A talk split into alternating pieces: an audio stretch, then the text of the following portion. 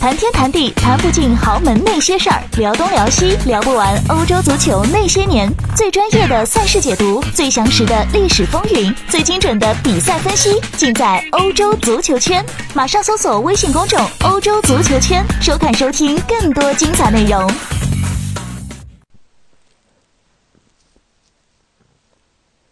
大家好，欢迎收听翻看西甲，我是武一帆。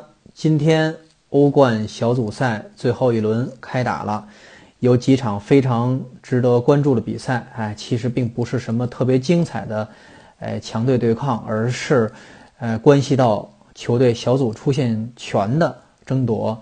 呃，非常具戏剧化的就是，呃，安切洛蒂率领的那不勒斯啊，这个输给了利物浦。啊，然后利物浦这外线超车，哎，这是后来居上啊。那不勒斯没能进入八分之一决赛，哎，对于习惯于带队打欧欧冠的安切洛蒂来说，算是一个比较大的挫败。但是没办法，谁让对对手是利物浦呢？是吧？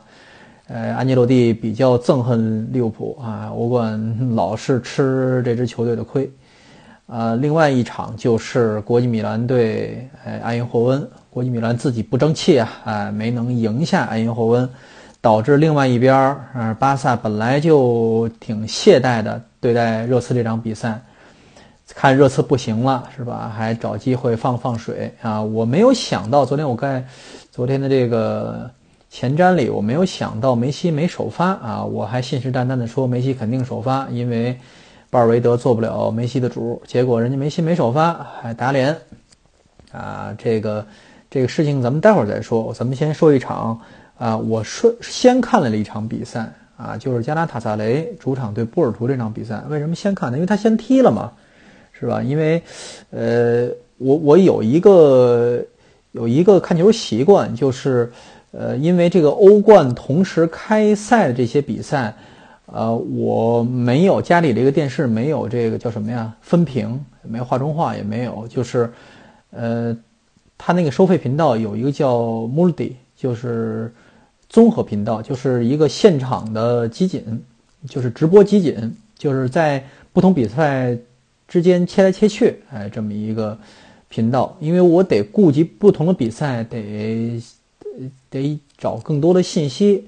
但是这样的话，我就嗯不能很踏踏实实的把一场比赛从头看到尾，嗯，有很多细节顾及不到。因为你看这种长期紧式、这种切来切去的，其实挺影响你对球队的了解和比赛的了解的。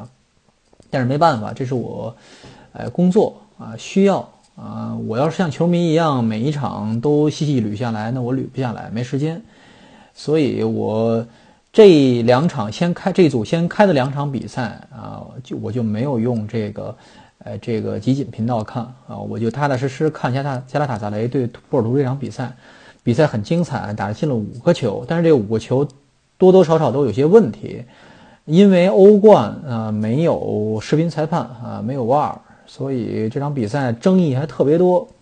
先是加拉塔萨雷进了一个球啊，这个啊没进。啊，这个球说是被波尔图的后卫用手挡出来了，呃，出了非常多的争议，双方球员都围着裁判在说自己的意见，呃，主裁判有点懵，他就先去问底裁，底裁那个意思是说，肯定是他看见手球了，但是更多的信息他提供不了，呃，手球是确定了，所以加塔雷那边就挺高兴啊，波尔图这边就围过来就想要讨说法。说是无意啊，结果边裁那边使劲在跟主裁说话，让他过去。为什么呢？他看见越位了啊，这边越位在先，手球那就是后话了。所以你说这个东西要是有这个视频裁判的话，就没这么多事儿了。万一要是边裁和底裁都没商量，是吧？这个可能就是冤案啊，冤案后边还有啊。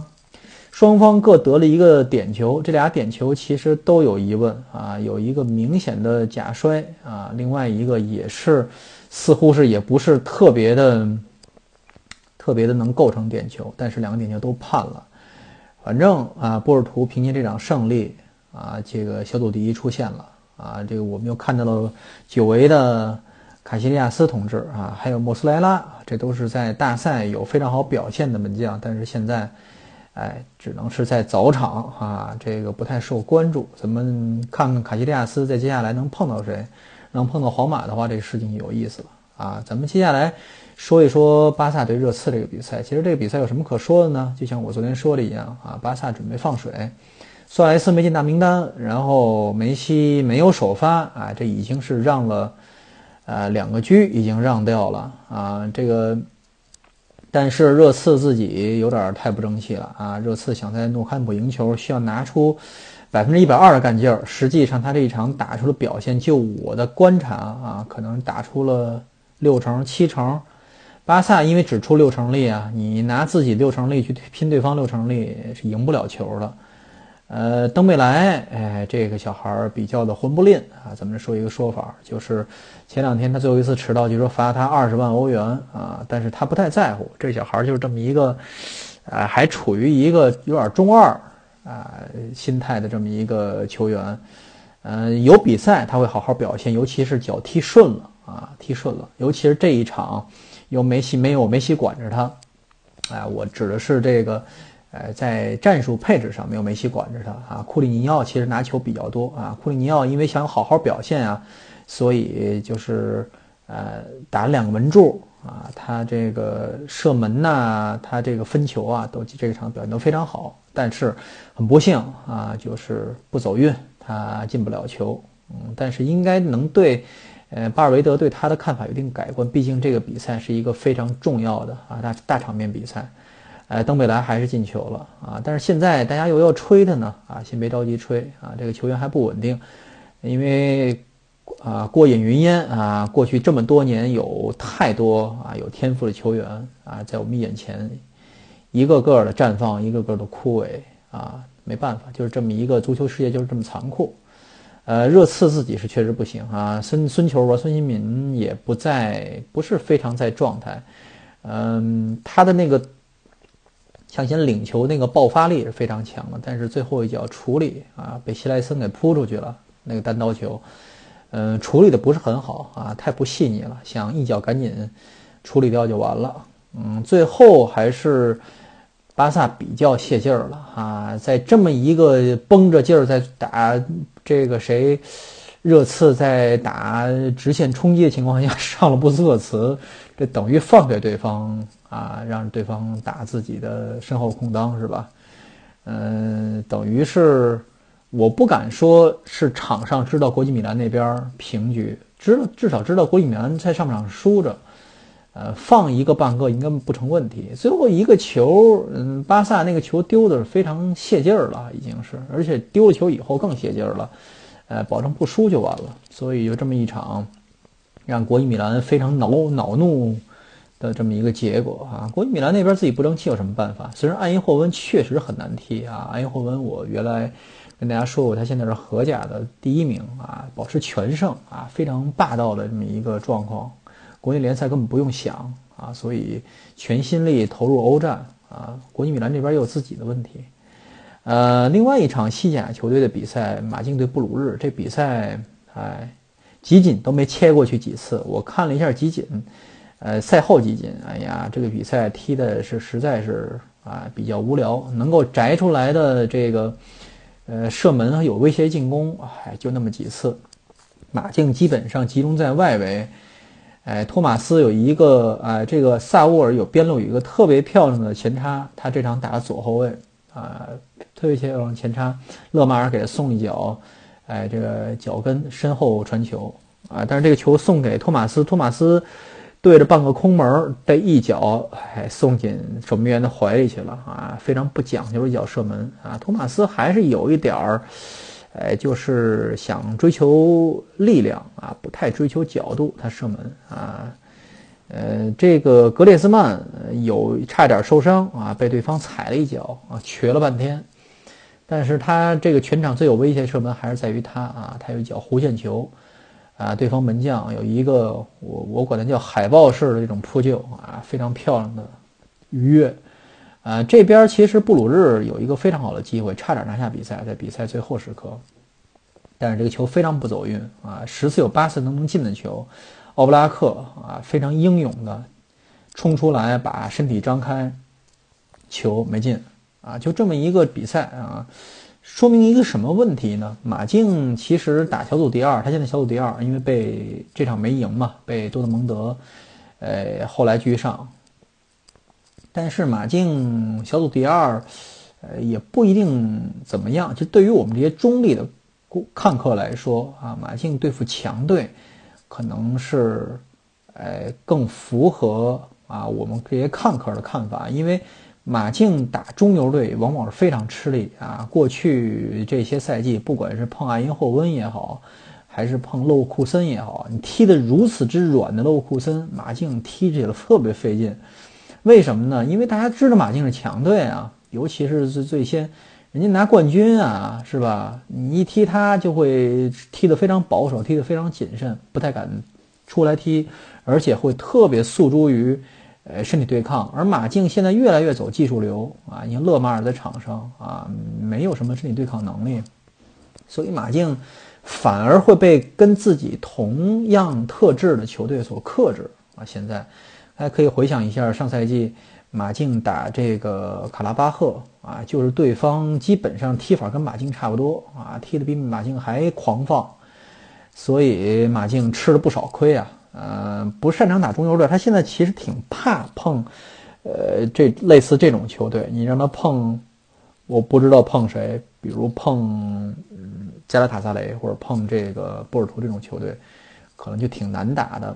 但是马竞打强队啊，过去几个赛季他进决赛那几个赛季，大家也看到了啊，一路放倒豪强是吧？连巴萨都不是他的个儿，就别碰皇马啊，碰皇马他就歇。嗯，马竞反正是这个赛季，如果是小组第二，我预感他可能是一路又得碰强敌，然后一路又杀过来。虽然呢，这个赛季表现没有前若干个赛季那么生猛，但是还是保留了一些西蒙尼特有的一些哎风格啊。这就是呃今天这两场欧冠比赛的一些哎简单的复盘和我个人的解读啊。咱们稍微暂停半分钟。接下来来进行明天两场欧冠的哎小小的前瞻。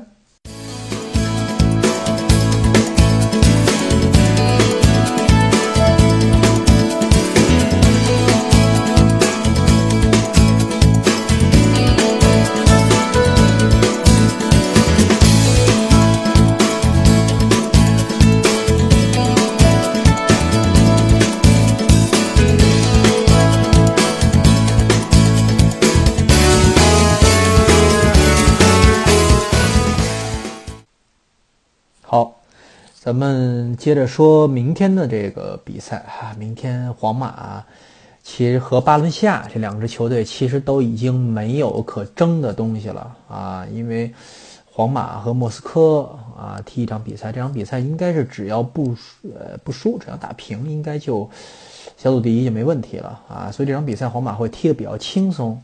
啊，但是，呃，莫斯科其实有所争的，他现在还要争一个欧联杯席位，所以即便是说身在伯纳乌也要死磕，尤其是，呃，怀着在主场能赢下皇马的这么一个心态啊，也了解到皇马现在的状态不稳，踢个维斯卡还费劲巴拉，差点被对方放倒这么一个状况，所以这场比赛会踢得非常开放，我估计。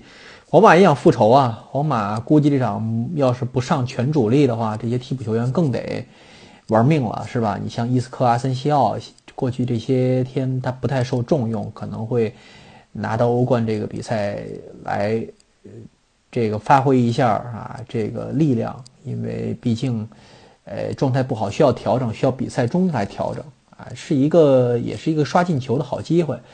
呃，不知道马里亚诺这个是不是伤愈了啊？这些替补球员也一样啊。对付莫斯科，现在呃应该是可以能发挥一下自己的特长啊，打得比较开放一些。所以我觉得这个比赛会比较开放，更多的没有什么可以预测，因为这个比赛没有什么看点啊。这个压力在莫斯科这边，皇马这边没有什么压力。重要的是巴伦西亚对曼联这场比赛，其实曼联。巴伦西亚已经没有可以，呃，可以争取的东西了。他现在已经确定是要去踢欧联杯了啊，掉也掉不下去。呃，上一场输球以后也没法再争取欧冠席位了。但是对曼联这场比赛是非常非常重要，对巴伦西亚来说，为什么呢？哎，来缓解现在的这个球队所受到的压力，以及提振士气。这场比赛即便打平，对巴伦西亚来说也是非常可以接受，因为曼联毕竟是强队。虽然曼联现在的状况也不怎么样啊，也不怎么样，在呃英超现在排名中游了啊，现在都连欧战区有点都有点远离了啊。虽然他现在少打一轮啊，但是曼联。还是值得重视，尤其是曼联这场比赛，他想赢啊，他想确保小组第一啊，跟这个尤文图斯争一争啊，所以巴伦西亚这场比赛会非常难打啊，难打在哪儿呢？就是说你放也不是，不放也不是，因为你踢着没劲儿啊，这比赛没有可争的呀，但是你又不能不能说在主场主队嗯球迷面前在主场你踢得很难看是吧？一定要全力争胜，摆出争胜姿态，所以这就很难。为什么呢？啊，有这么一个原因。第一，格德斯这场比赛估计不上了啊，肯定是不上了。为什么呢？因为格德斯现在到处去，哎，求医问药啊。我那天说到他不是髋骨有伤吗？啊，这么长时间一直保守治疗，效果不太好。但是他又怕，呃，公司他这个俱乐部也怕，他自己也怕，说是这个，呃。这个震动手术啊，震动手术以后，他赢这个赛季就没法踢了。你想，你要在胯骨做手术，那基本上是照了几个月这么休养啊啊，不是不是开玩笑。所以，他先去了法国啊，去了一个外科专家那儿，在波尔多，这个专家给维拉蒂做胯髋骨手术，然后又去波尔图，去回到自己葡萄牙。去问问有没有专家能给他呃指一些指导性意见。现在就干这个事情，这是第一。第二，呃，上面的旨意下来了，因为呃上一场这个对塞维利亚比赛之后啊，这个主席埃曼有点摁不住了，所以大老板林荣福跟他的俱乐部主席阿尼尔莫莫西啊开了一个会啊，这个会议内容。没有对外公布啊，但估计是一些指导性的、非常决定性的东西啊。因为莫西马上就找到马萨利诺啊，跟他基本上开了这么一个关门会啊，告诉传达了一下啊大大领导的说法。我猜想有这么几个点啊，这是我全是我猜想啊，不是真的啊。第一，呃，让马塞利诺放心啊，他还是得到支持的。为什么呢？现在没有更好的教练能找到，而对上赛季的。成绩还是满意的。第二，估计东窗是会有引援，这一点，瓦伦西亚当地媒体啊，超级体育也说了，估计是有引援的啊，对外引援，比如这锋线啊进行一些调整，比如在中场进行一些加强，尤其是戈德斯这个位置，一旦空出来，由谁来踢，估计是会有引援啊，就这么一个问题。第三，我估计一些。呃，细节上的东西可能是会影响到这场比赛啊。怎么？因为是做这场比赛嘛，也不是一些长期的、长期的预测。为什么呢？啊，有一些年轻球员啊，趁着球队队内伤员比较多。比较疲劳这么一状况，可能要在这场比赛中要踢了，但这估计不是马特利诺想要采取的这么一个对策。他想可能要赢，但是上面的意见是说，那就锻炼锻炼新人吧。既然没什么好踢的，因为新加坡人这个财团包括他这个董事会都是比较务实的。嗯，这个比赛如果没有太多意义，争取的意义，那就锻炼新人了。比如谁呢？啊，李康仁。现在李康仁。就是韩国这个十七岁的球员是非常受关注的亚洲领域，呃，一一是他的这个国别啊，他的国籍啊，就是韩国籍嘛，这是在韩国国内啊非常受关注，很有卖点，啊，你要是如果能卖到英超啊，或者说甚至说卖到中超，那个价格不得了了，是吧？如果是真的踢出来啊，李康仁，李康仁在过去这些场比赛已经给了非常多的机会，比如国王杯联赛也有出场。啊，这么年轻，但是我跟大家说一点我的看法，李康仁他的实力 确实是够在哎这个确实不错，没有漏怯。比如他每一场上篮并没有漏怯，但你说他踢的有多好，多出彩儿，是吧？我们不能说拿他跟姆巴佩去比，姆巴佩十七八岁就已经成为超级新星了。但是就十七岁他这个岁数来说，你说他比那天 在阿尔梅利亚踢球林良铭好多少呢？可能做动作更大胆一些，因为风格不一样，对对手强弱也不一样嘛。瓦伦西亚踢的比较就是斯文，踢的比较这个传控倒脚比较多，给他的这个脚下球也比较多。李康仁确实有一些。呃，对于他这个年龄来说，确实有一些表现，但是你说他有多优秀呢？但是看不出来。毕竟我们看过太多十七八岁，甚至说是到现在已经没影的这些人、这些球员啊，比如赫塞啊，十七岁时候能怎么样？尤洛费乌十七岁的时候能怎么样啊？你包括当年。